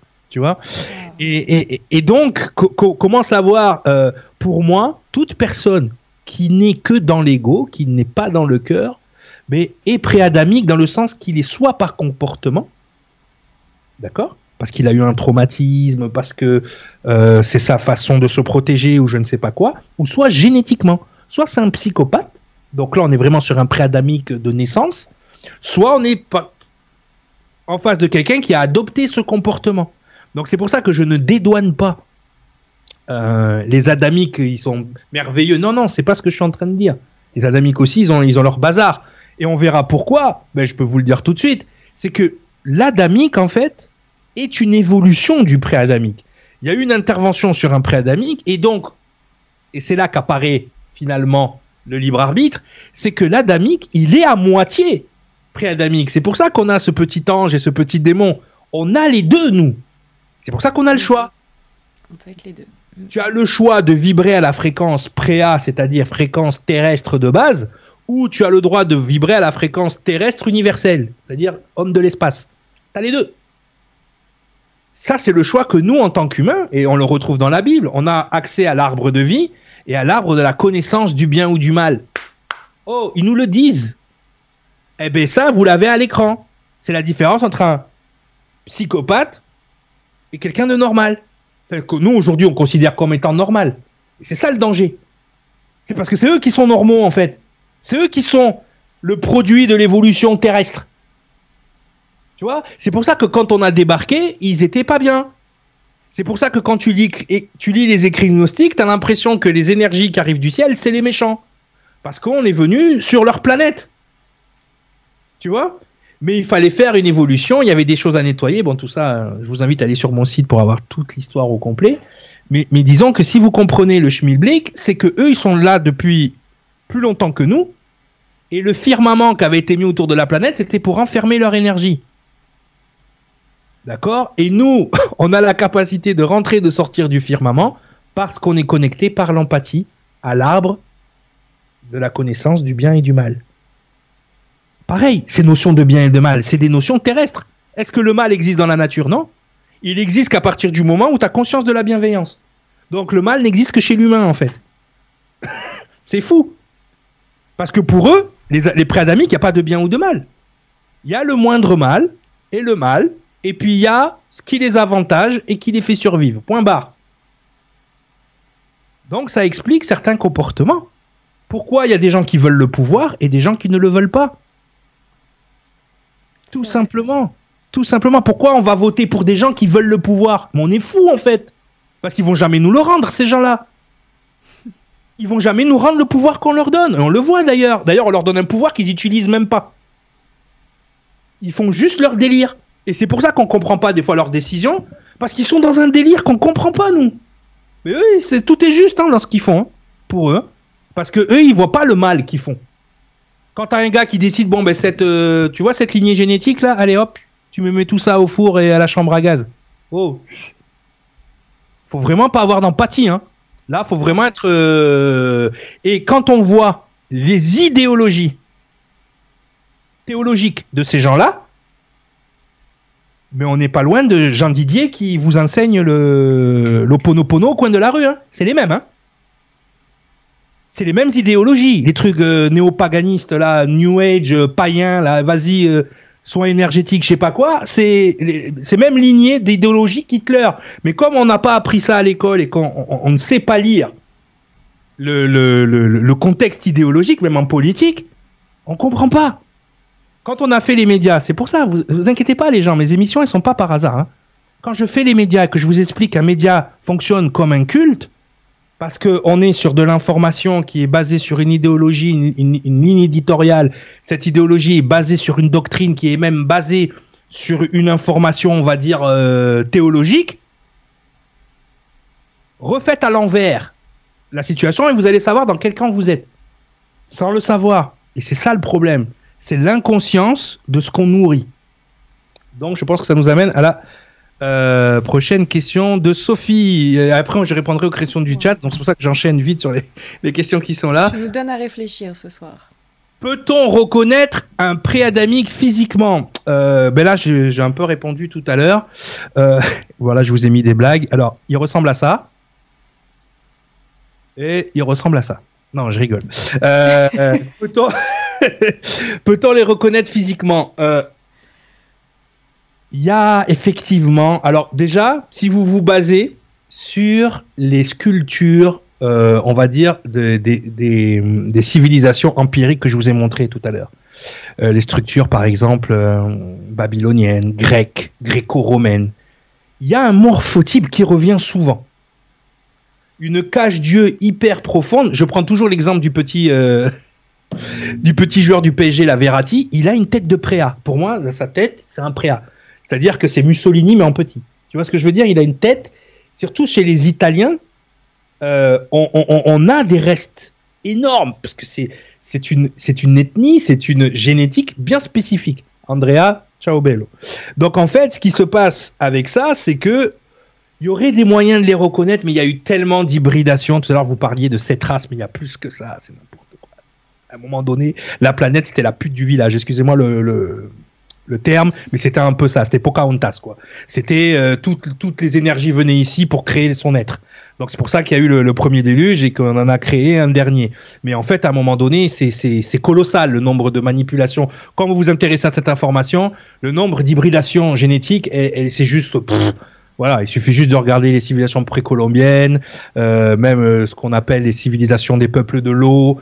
Ça raconte tout le temps la même histoire et c'est pas juste cette race. Il y en a beaucoup plus que ça. D'accord, c'est. Bref, voilà. Bon, pour revenir sur quelque chose de plus concret, euh, le seul moyen de les reconnaître physiquement, c'est imagerie du cerveau, pour l'instant. Comportement plus imagerie du cerveau. C'est les seuls moyens qu'on a. Donc il y a des choses qui reviennent, les pieds plats par exemple. Ça revient. Certains ont les canines très pointues. Hein, ça nous rappelle euh, les légendes des vampires et compagnie. Euh, mais vous savez, les, euh, les mythes et légendes sur ces personnages mi-animaux, mi-êtres humains, quand tu t'intéresses à ces informations, les centaures, les sirènes, les trucs, tu vois, bah, tu te rends compte que finalement, ce n'est ni plus ni moins que le, rapport ou, ou on va dire les, légendes et les histoires de peut-être de, de- on va dire d'individus, de généticiens qui faisaient des croisements pour s'amuser, hein. enfin pour s'amuser, pour tester en fait. Tu comprends le, tu comprends le délire.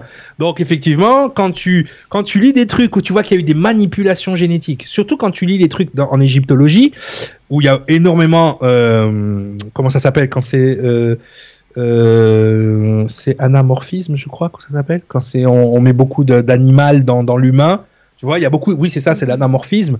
Euh, quand tu regardes aussi les Sumériens, euh, tu vois qu'ils jouaient beaucoup avec les gènes. D'ailleurs, dans là, vous en avez une à l'écran, mais on, on le voit pas très bien parce qu'il y a le personnage de, de qui est, qui est devant. Mais on, il y a beaucoup de, de, de, de, dans les dessins sumériens de choses qui ressemblent à de l'ADN en face d'eux. Donc, on comprend bien que le nerf de la guerre à l'époque, c'était pas l'or, c'était la génétique. Donc effectivement, est-ce que ces mythes et légendes préadamiques, finalement, ne viennent pas de ces manipulations génétiques et, et, et, et tout ça de, de l'époque. Je, tiens quand même à dire, euh, commencez par regarder le côté physique, les amis, comme a dit Cyril, même s'il y avait quelques petits points apparemment qu'il qui a pu dégager. Euh, caractéristiques. Euh, ne vous regardez pas non plus si vous avez les pieds plats ou pas. Ou ah non, j'ai les pieds plats Non, non, ça fait. Non, non, je pense que, que le mieux, c'est les actes, comme tu as dit. Tellement, tout à l'heure, je vais vous montrer les différents niveaux d'hybridation quand même, parce que c'est une question qui revient souvent. Euh, mais, euh, mais effectivement, ce que je vous ai dit tout à l'heure, c'est des traits qui reviennent, mais il n'y a rien d'empirique, rien d'inscrit dans, d'inscrit dans la, dans la. Et puis c'est, c'est quelque chose que votre ego va utiliser pour vous indexer. Hein. Donc. Euh, mm on rentre pas là-dedans. D'ailleurs, ça sera la réponse à ma dernière question qu'on me pose souvent. Parle-t-on des préas dans la Bible? Mathieu, tu as un nom pour parler de la Bible, Mathieu. Alors, oui, on parle des préas dans la Bible. D'ailleurs, je pense qu'à la dernière émission, j'en avais parlé, mais c'est normal, dans une émission, vous, retenez, vous retenez pas tout. Et puis bon, euh, voilà, donc c'est dans Genèse 4, 12, 17. Hein, euh, c'est le passage où euh, Cain a tué son frère et que bon Dieu l'a pécho, il s'est fait pécho direct. Dieu l'a dit, vous allez essayer de tirer les oreilles. Donc maintenant, non, il faut que je mette la voix, sinon ça marche pas. Attends, pendant que tu lis, je, je, prends juste le petit commentaire de Gérard qui nous dit Mettez des pouces, les gens, soyez empathiques. Mettez des pouces bleus. Merci beaucoup. Donc Dieu parle à Cain. Maintenant, tu seras maudit de la terre qui a ouvert sa bouche pour recevoir de ta main le sang de ton frère. Quand tu cultiveras le sol, il ne te donnera plus sa richesse. Tu seras errant et vagabond sur la terre. Donc Cain lui répond, wow, Cain lui dit, mon, châtiment, mon châtiment est trop grand pour être supporté. Voici, tu me saches aujourd'hui de cette terre, je serai caché loin de ta face, je serai errant et vagabond sur la terre, et quiconque me trouvera me tuera. Quand on, écoute les religieux créationnistes, euh, Cain, Abel et ses parents, c'est les premiers humains sur la Terre. Donc c'est qui quiconque? Ok. Euh, puis Cain s'éloigna de la face de l'Éternel et habita sur la terre de Nod. Non, l'Éternel lui dit d'abord, l'Éternel lui dit, si quelqu'un tuait Cain, c'est qui quelqu'un? Cain serait vengé sept fois, et l'éternel, comme les chats, gna, gna, gna. et l'éternel mit un signe sur Cain, donc la, fameuse marque de Cain, euh, pour que quiconque le trouverait, c'est qui quiconque encore une fois, ne le tua point. Puis Cain s'éloigna de la face de l'éternel, et habita sur la terre de Nod, à l'orient de l'Éden. Il connut sa femme, elle conçut et enfanta Enoch. Il bâtit, non, c'est pas le Enoch euh, que vous connaissez, c'est un autre Enoch. Et il bâtit ensuite une ville et il donna à cette ville le nom de son fils, donc le nom de, de, de Enoch. Donc vous voyez bien qu'il y avait des personnes en dehors du jardin d'Éden, les gens. Ok? Mm. Je dis ça, je dis rien. Après, bon, là, je vais avoir les curés sur le dos, mais tant pis. Ça m'empêche pas d'être un bon chrétien. Bah, monsieur le curé, euh, force est de constater qu'ils n'étaient pas seuls. Il faut que tu arrêtes de raconter des bêtises. C'est surtout les catholiques. Hein. Donc voilà, donc oui, il y a ces passages-là. Donc là, vous voyez, j'adore ce dessin hein, qui, qui nous montre euh, Awan, la femme de Cain, et Cain devant, hein, le peuple de Nod, où ils vont aller construire donc la ville de Enoch. Voilà. Euh, donc voilà, donc on, a aussi euh, toutes ces histoires. Alors c'est plutôt sur des textes pré-bibliques, on va les appeler comme ça, ou des vieux Zohar euh, où on nous parle de la guerre pour le royaume, la guerre pour le royaume des cieux, où il y a un combat entre ceux qui viennent du ciel, hein, on le voit, et ceux qui sont sur la terre. Donc on, finalement entre les anges déchus et les anges du ciel, hein, on est toujours dans, cette histoire-là en gros, si on suit la, la, la théologie euh, classique euh, angéologique, démonologique, les préadamiques sont les fruits des anges déchus avec les femmes terrestres et les adamiques donc sont euh, le fruit euh, d'une d'une intervention divine des Elohim donc qui ont manipulé la génétique pour pouvoir naître comme dans Avatar. Tu vois ce que je veux dire? On n'est plus dans de la possession, on est carrément des bébés, des bébés qui naissent directement avec l'énergie euh, des célestes. Hein, en gros, en gros, c'est ça. Donc, donc c'est bien dans l'évolution génétique parce qu'on voit cet interventionnisme et on le comprend aussi. Tu vois, c'est, il est compréhensible. Il y a des questions? Non? Non, il y a toujours des questions, des commentaires, mais c'est vrai que euh, je vais te laisser terminer du coup. Euh, oui, oui, oui, on va y aller. Il y avait ce passage aussi en hébreu, on avait distingué le mot ayeta dans la Bible qui voulait dire en fait quand on nous dit la terre était informée vide, ayeta, là vous le voyez, bon c'est en anglais, je suis désolé, mais là on, on a c'est to become, c'est devenir. D'accord? Come to past. Happen, c'est quelque chose qui est en train de se passer. Donc la terre n'était pas un formé vide. La Terre est devenue un formé vide. C'est fou parce qu'ils ont la, la, bonne traduction ici, mais ils continuent d'écrire était informe. Non, c'est devint informe. Au début, on était un seul continent. Et après, les, continents se sont disloqués, sont devenus informes. Tu vois, on a aussi l'histoire de la dislocation des continents dans la Genèse. Mais est-ce qu'on n'avait pas déjà des êtres qui vivaient là? Soit parce qu'ils sont nés là, ou soit parce qu'ils sont venus d'ailleurs vivre là. Si demain on trouve une exoplanète déserte et qu'on va vivre dessus, ben, on sera les premiers dieux. Ce sera nous. Donc voilà. Donc ça, c'est des petites informations qui vous donnent encore des indicateurs sur les préadamites. Est-ce qu'un... Ah ouais, alors ça c'est fou c'est comme est-ce que je me suis marié avec un prêtre Cette question, elle est beaucoup revenue sur le chat et tu as raison. Tu as, tu as pris des questions qui, euh, qui, qui, ont été vraiment posées fréquemment là sur le chat pendant l'émission. Donc c'est parfait. Alors, Émilie qui nous demande est-ce qu'un préa peut avoir un enfant avec une adamique? Donc ça pose beaucoup de questions. Est-ce qu'un préadamique peut avoir un enfant avec une femme adamique? Est-ce qu'un homme euh, adamique peut avoir un enfant avec une femme préadamique? Et ainsi de suite et ainsi de suite. D'accord? Donc on va voir comment ça se passe. Donc là, je vous ai remis la lignée pour que vous vous rappeliez de la lignée. Donc on avait dit, on avait bien mentionné la dernière fois que ceux-ci, ce ne sont pas vraiment des prénoms, ce sont des étapes dans la génétique. Regardez, on a Enoch, ici on a Enos. On a Erad, bon la Canaan ça, ça marche pas, mais Ujaël, Malaël, Methusaël et Mathusela, on retrouve en fait les, les mêmes choses. En fait, ce sont des étapes dans l'évolution génétique. Ok Donc on, en est, on était parti là-dessus. Alors pourquoi je vous ai remis ça? Parce que c'est important pour la compréhension de la compatibilité. Souvent, c'était euh, c'était la coutume, il n'y a pas si longtemps encore, que lorsque tu allais te marier, tu devais faire une prise de sang pour savoir si tu étais déjà si tu pouvais donner des organes à ton mari, s'il avait un souci, et déjà si vous pouviez avoir des enfants. C'était la base. Et, comme cette prise de sang permettait, bah, des fois, ça remettait peut-être le, mariage en question, tu vois, je sais pas, mais en tout cas, bref, quand tu aimes quelqu'un, bon, peu importe. Mais tu devais avoir l'information avant de te marier si tu pouvais avoir des enfants. Et en fait, ça vient de, ça vient de très très loin, ça. D'accord?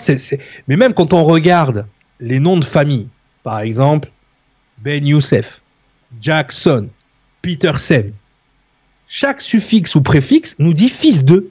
Jackson, c'est fils de Jack. Ben Youssef, c'est fils de Youssef. Peterson, c'est fils de Pierre ou fils de Peter. Parce qu'il y avait cette logique que euh, quand on allait marier quelqu'un avec quelqu'un, c'était le fils d'eux. On avait toujours ce truc d'engendrement. D'accord? Et ça, il faut, vraiment le comprendre. C'est-à-dire que dans toute l'ère matriarcale, on s'incarnait de cette manière. Donc, juste, je l'avais dit la dernière fois, mais je le répète, les filles, les gars dont vous vous plaignez, ils sont pas issus du patriarcat les gars qui sont issus du patriarcat sont empathiques, si vous avez bien compris ce que j'ai dit. En revanche, les gars dont vous vous plaignez, les manipulateurs pervers narcissiques, là, ils viennent du matriarcat. Donc il y a un truc à revoir dans votre combat. Je dis ça, je dis rien. Ok? Donc là, il faut vraiment bien le comprendre. Bien évidemment, il y a des gens qui, des adamiques, qui se comportent comme des pré-adamiques. Je dis pas le contraire. Je dis, mais dans l'énergie, c'est comme ça que ça se passe. Et c'est important aussi de le voir aussi dans euh, dans la culture, mais également dans la génétique. C'est-à-dire qu'un homme adamique et une femme adamique, ça match à 100%. Bébé direct. Ok? Ça match. Ok? Un homme préadamique et une femme adamique, donc un homme préadamique et une femme adamique, ça marche à 30%. Donc tu vas me dire, c'est quoi qui sort de là? Quand ça fonctionne, c'est quoi qui sort de là? Donc, on va avoir un enfant hybride. OK? Mais un enfant qui aura les particularités d'un homme adamique, ou d'une femme, ou d'une petite fille, ou d'un petit garçon adamique. Pourquoi? Parce que comme dans le judaïsme, c'est la maman qui décide de l'adamisme. C'est comme une maman, ça c'est un rapport avec la numérologie, qui est vibration maître, va faire un enfant qui va bénéficier de sa génétique de maître. C'est pour ça qu'on voit apparaître des enfants métanova ou ce genre de choses-là, parce que c'est la maman qui distribue la génétique. Ça vous donne pas un truc là dans la tête? Avant, c'est le père qui donnait l'esprit. C'est-à-dire dans tout le temps pré-adamique, c'est le père qui donnait l'esprit et la mère donnait la vie. Il y a eu un changement. Ce changement, c'est Marie. Symboliquement, dans la Bible, Marie a donné le fruit de ses entrailles. Et à partir de là, c'est la maman qui a donné l'esprit. Ah, intéressant. Pourquoi? Parce que de ces unions, ça ne marche qu'à 30% quand ça marche. OK? Mais quand ça marche, l'enfant, il est hybride. Malheureusement, son ego est multiplié par 10 000 parce qu'il a un ego préadamique très puissant. D'ailleurs, notre ego est un fragment de notre héritage préadamique. Notre ego, ce qu'on appelle l'ego, c'est un fragment de notre héritage préadamique. Mais eux, ils ont euh, un ego assez conséquent, qui est très attiré aussi par les comportements préadamiques. Donc, c'est peut-être des gens comme ça que vous rencontrez à des moments donnés et qui, euh, voilà, ça peut être soit des hybrides, soit des préadamiques 100%. Et il y a une autre hybridation qui fonctionne aussi, mais celle-ci ne fonctionne qu'à 10%. C'est quand un homme adamique fait un enfant à une femme préadamique. Ça ne marche qu'à 10%. Et il faut que cette personne descende de la lignée de Cain. Donc ça fait, euh, ça fait beaucoup de paramètres. Parce que Cain a été le premier à s'hybrider avec une femme préadamique. Mais sa lignée ne s'est pas assez on va dire, euh, on va dire euh, propagée pour être aussi importante. Donc c'est pour ça que ça ne marche qu'à 10%. Et il y a certaines confréries dont je tairai le nom qui ont pour Dieu Cain, Tubal Cain et compagnie. Parce que l'encomportement fait partie de cette idée gnostique et préadamique. Donc très intéressant d'étudier les doctrines, moi je vous le dis, hein, parce qu'aujourd'hui, vous avez des associations qui luttent contre les dérives sectaires, qui partent dans tous les sens, mais ils sont eux-mêmes une dérive sectaire parce qu'ils ne connaissent pas les doctrines. Connaître la doctrine, c'est vous protéger des dérives sectaires. C'est aussi simple que ça. Aussi simple. Et je ne suis pas en train de vous vendre le christianisme ou la chrétienté. Je suis en train de vous vendre juste des idéologies qui sont basées sur l'empathie. Point barre. Hein? Le partage, la bienveillance et le don de soi. Il y a un gars qui a fini sur une croix qui vous a essayé de vous expliquer ça. C'est quand même un beau programme. Qui ici est contre le partage, le don de soi et, euh, la bienveillance. Aime ton prochain. Je veux dire, si vous êtes contre ce projet-là, vous savez de quel côté vous êtes. Point barre. Je veux dire, on, vous en veut pas. Hein. Mais vous comprenez certaines choses, du coup. Hein et après, j'ai bientôt fini. Je pense qu'on arrive à la dernière question. Et pour moi, elle est importante. Elle me chauffe un peu les oreilles, comme je vous ai dit tout à l'heure. Mais est-ce que cette information ne divise pas les êtres? Bah, Est-ce que c'est pas encore une manière de diviser les gens? Bon, petit abricot d'Alabama, on va se parler deux minutes. Ce que tu penses là, c'est exactement ce que l'autre côté, avec son, ses délires New Age, je sais pas quoi là, il attend que tu penses. C'est-à-dire que en te faisant croire à une dualité spirituelle sans te faire croire à une dualité physique ou à une polarité, parce qu'aujourd'hui on est dans la théorie du genre, on est dans des trucs, on parle dans tous sens, il n'y a plus de polarité, c'est n'importe quoi, tu mets les piles à l'envers dans ta télécommande. Mais elle marche pas ma télécommande, tu as mis la pile à l'envers. Il n'y a pas de sens. Aujourd'hui on est non binaire. Mais ferme-la. À un moment donné, les gens, il faut comprendre que là, on n'est pas en train de diviser.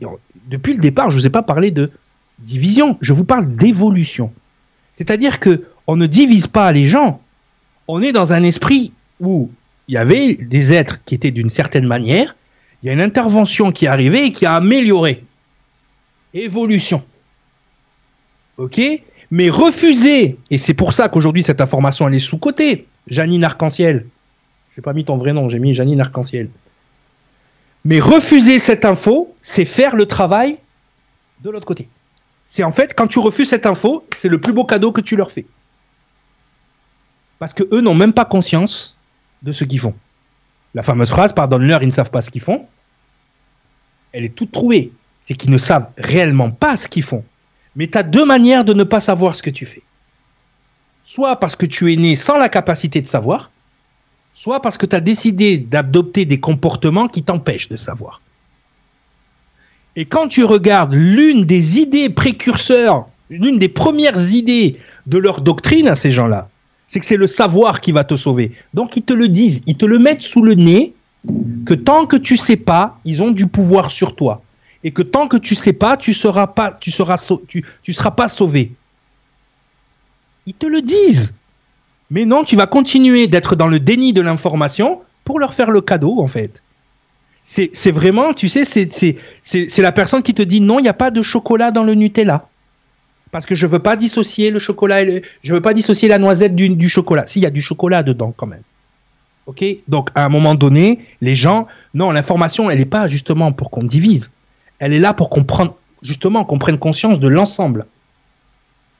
Si je veux diviser l'information, je t'empêche d'accéder à cette information.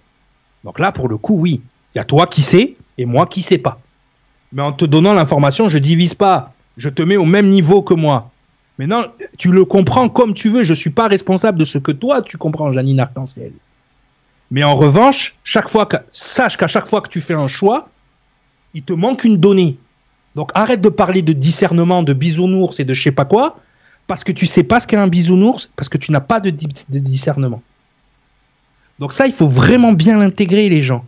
Le plus beau cadeau que vous pouvez faire aux gens qui sont sur cette fréquence-là de, de réflexion, c'est d'ignorer qu'ils existent. Parce qu'on ne veut pas diviser, parce que tout le monde il est beau, tout le monde il est gentil. Euh, ouais, non. Tu vois? Et comme disait Jean Topard, à la fin, tu vas te retrouver. Au revoir. À bientôt. C'est tout. Donc, effectivement, pour moi, c'est une information qui est primordiale parce que qu'est-ce qui va se passer?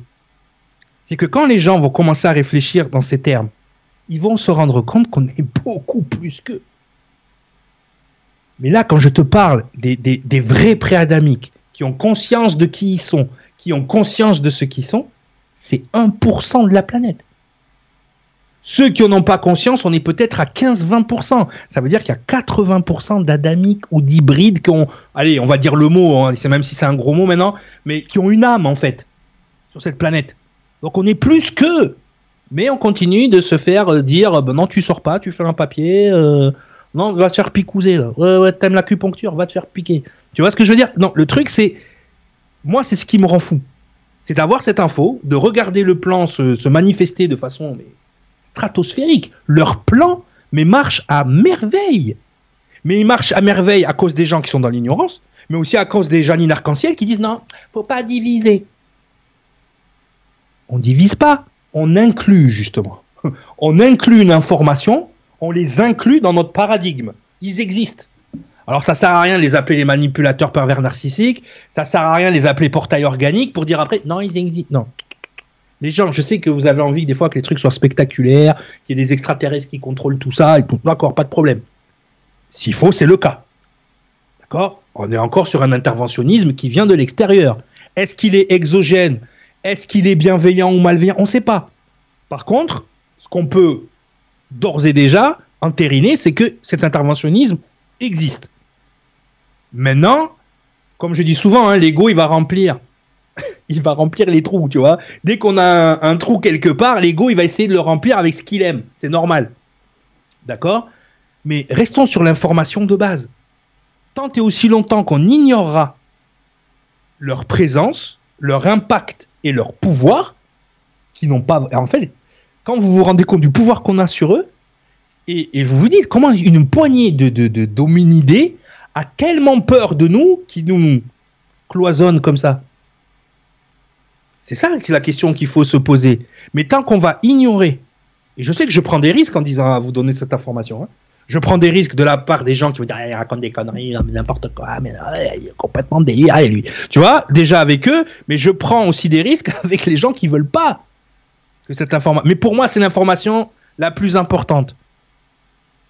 Elle explique tout, elle explique la théologie, elle explique les mythologies, elle explique la science, elle explique la psychologie, elle explique les psychopathes, elle explique tout. Dire à un moment donné, quand tu as une info qui explique tout, et qui, arrive à un niveau de cohérence aussi, flagrant, la refuser, on est au-delà du déni. On est dans le suicide collectif. Là. Je vous le dis. Donc, si vous voulez comprendre le monde dans lequel vous vivez, intégrez cette information dans votre grille de lecture. Vous allez voir que tout prend du sens. Et surtout, les gens, pour l'amour du Saint-Seigneur, comme il disait l'autre, pour l'amour du Saint-Seigneur. Euh, au Québec, ils disent ça souvent.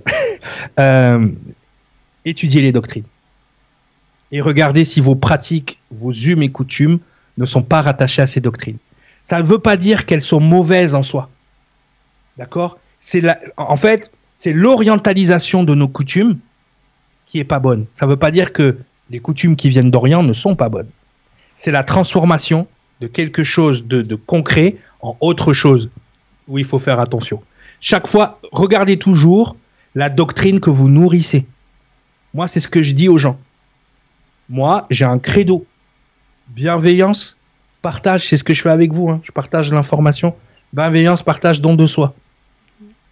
Il y a Tonia qui nous dit il va falloir faire une autre émission question-réponse de l'émission question-réponse. Ouais, non, non, justement. Tonia, j'espère que tu as relevé quelques, quelques questions pour une prochaine un peu plus tard. Euh, non, non, mais, non, mais justement, en fait, je vais répondre là et après, les gens, c'est à vous. on, a, on a fini, euh, Cyril, sur le, timing.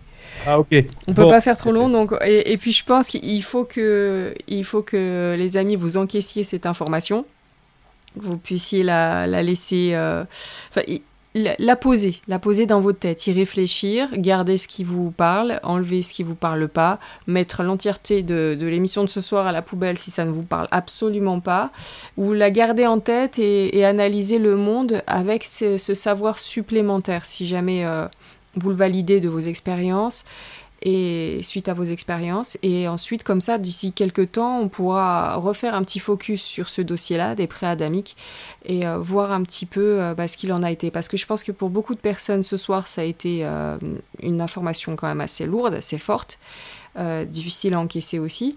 Et puis pour ceux aussi qui pensent que bah, c'est bien de tous se réunir, qu'on soit tous égaux, tous à se dire que potentiellement on partirait pas du même pied d'égalité, même sur l'histoire ou la génétique et tout ça, et qu'il y a vraiment des, différences, euh, c'est compliqué d'avancer avec cette idée-là. Pour un adamique 100%, bah, justement, c'est qu'il n'a pas compris. C'est qu'on est sur un pied d'égalité, c'est eux qui ont un truc en moins. Et à cause de ce truc en moins, ils ont un avantage sur nous. Donc finalement, euh, si eux, ils ont un truc en moins qui leur donne un avantage sur nous, parce que en fait, le fait de ne pas avoir de vergogne, le fait de ne pas avoir euh, de ne pas avoir d'empathie, c'est-à-dire de ne pas avoir, si tu veux, le comment dire, euh, de ne pas euh, se sentir mal de monter sur quelqu'un d'autre. Mais ça te permet d'atteindre des sphères de pouvoir, ça te permet d'atteindre plusieurs choses, et toi tu ne vois pas le mal, c'est la compétition. renier ça, c'est renier la sélection naturelle et la compétition naturelle. C'est-à-dire que c'est des gens qui sont connectés à ça en fait ils sont connectés à l'esprit de la nature qui est dans la sélection naturelle et la compétition. Renier leur existence, c'est renier ce principe. C'est-à-dire que tout à l'heure tu disais l'information il faut l'accepter. Non, les gens l'ont déjà accepté. Quand mhm. les femmes se plaignent des pervers narcissiques, elles ont accepté qu'il y a une catégorie d'hommes, même si beaucoup, pour beaucoup de, femmes c'est tous les hommes qui sont comme ça, mais elles ont accepté. Quand le psychiatre ou le psychanalyste il te dit bon là on est en face d'un psychopathe, il a accepté l'information. Oui, mais on a toujours cette idée que ces personnes sont rares et, en fait, pas du tout. Elles restent rares, mais elles ont beaucoup d'influence sur notre vie de tous les jours. Trop d'influence sur notre vie de tous les jours. En fait, Michel, quand tu dis, par exemple, Michel nous dit, tu te contredis si tu dis qu'ils ont un truc en moins, c'est qu'on n'est pas sur un pied d'égalité. Non, justement, ils ont un truc en moins qui leur donne un truc en plus. C'est ça que je viens. Oui, c'est ça que je viens. C'est ça que je viens. Tu, ça que je viens de dire. justement maintenant. Bon, il y a un petit décalage sur le chat, donc ça se trouve. Ok, ok, ok. Non, non, non, non, non, non. Et puis il faut comprendre que nous, on est comme eux, mm. et que le fait d'avoir ce cortex insulaire, je suis désolé, c'est pas moi qui ai fait l'imagerie cérébrale quand même, les gens, vous exagérez. Mais c'est vrai que même pour les militaires, ils rêvent d'avoir une armée euh, d'êtres humains euh, sans empathie, qui peut juste, qui va juste faire qu'avancer, euh, aller droit au but et puis, puis pas La vache de cerveau, ça existe depuis mm. toujours. Mm. Qu'est-ce qu'on quand, on prend, quand on prend les, d'ailleurs, ça fait partie des origines de Reiki. Quand on prend les soldats japonais, qu'on leur enlève toute inhibition pour se faire péter à Pearl Harbor, c'est quoi? On leur enlève leur empathie, on leur enlève tout ce qui pourrait les empêcher de, faire ces choses-là. encore une fois, dites-vous les gens, moi, je l'info, j'ai rien à gagner, rien à, rien à perdre, je fais pas de prosélytisme. Mais dites-vous que si vous avez compris ce que j'ai dit sur les deux émissions, il y a un truc dans votre tête qui vous empêche d'accéder à accepter l'information. Bah, oui, Patricia, on nous disait, euh, oui, il faudra faire une émission parce que l'ego va tout effacer. oui, mais non, mais quand je vous dis que l'ego est un patrimoine, est, un, est un, et on va dire, c'est quelque chose qui nous vient de cette époque-là, mais c'est bien évidemment qu'il va tout faire pour que l'info ne soit pas intégrée. C'est normal. D'accord? Par rapport à ça.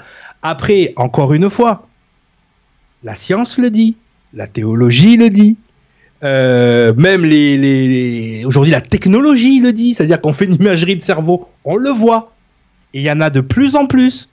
Donc, comme je l'ai dit, soit on l'est de manière génétique, soit on l'est de moins de manière comportementale.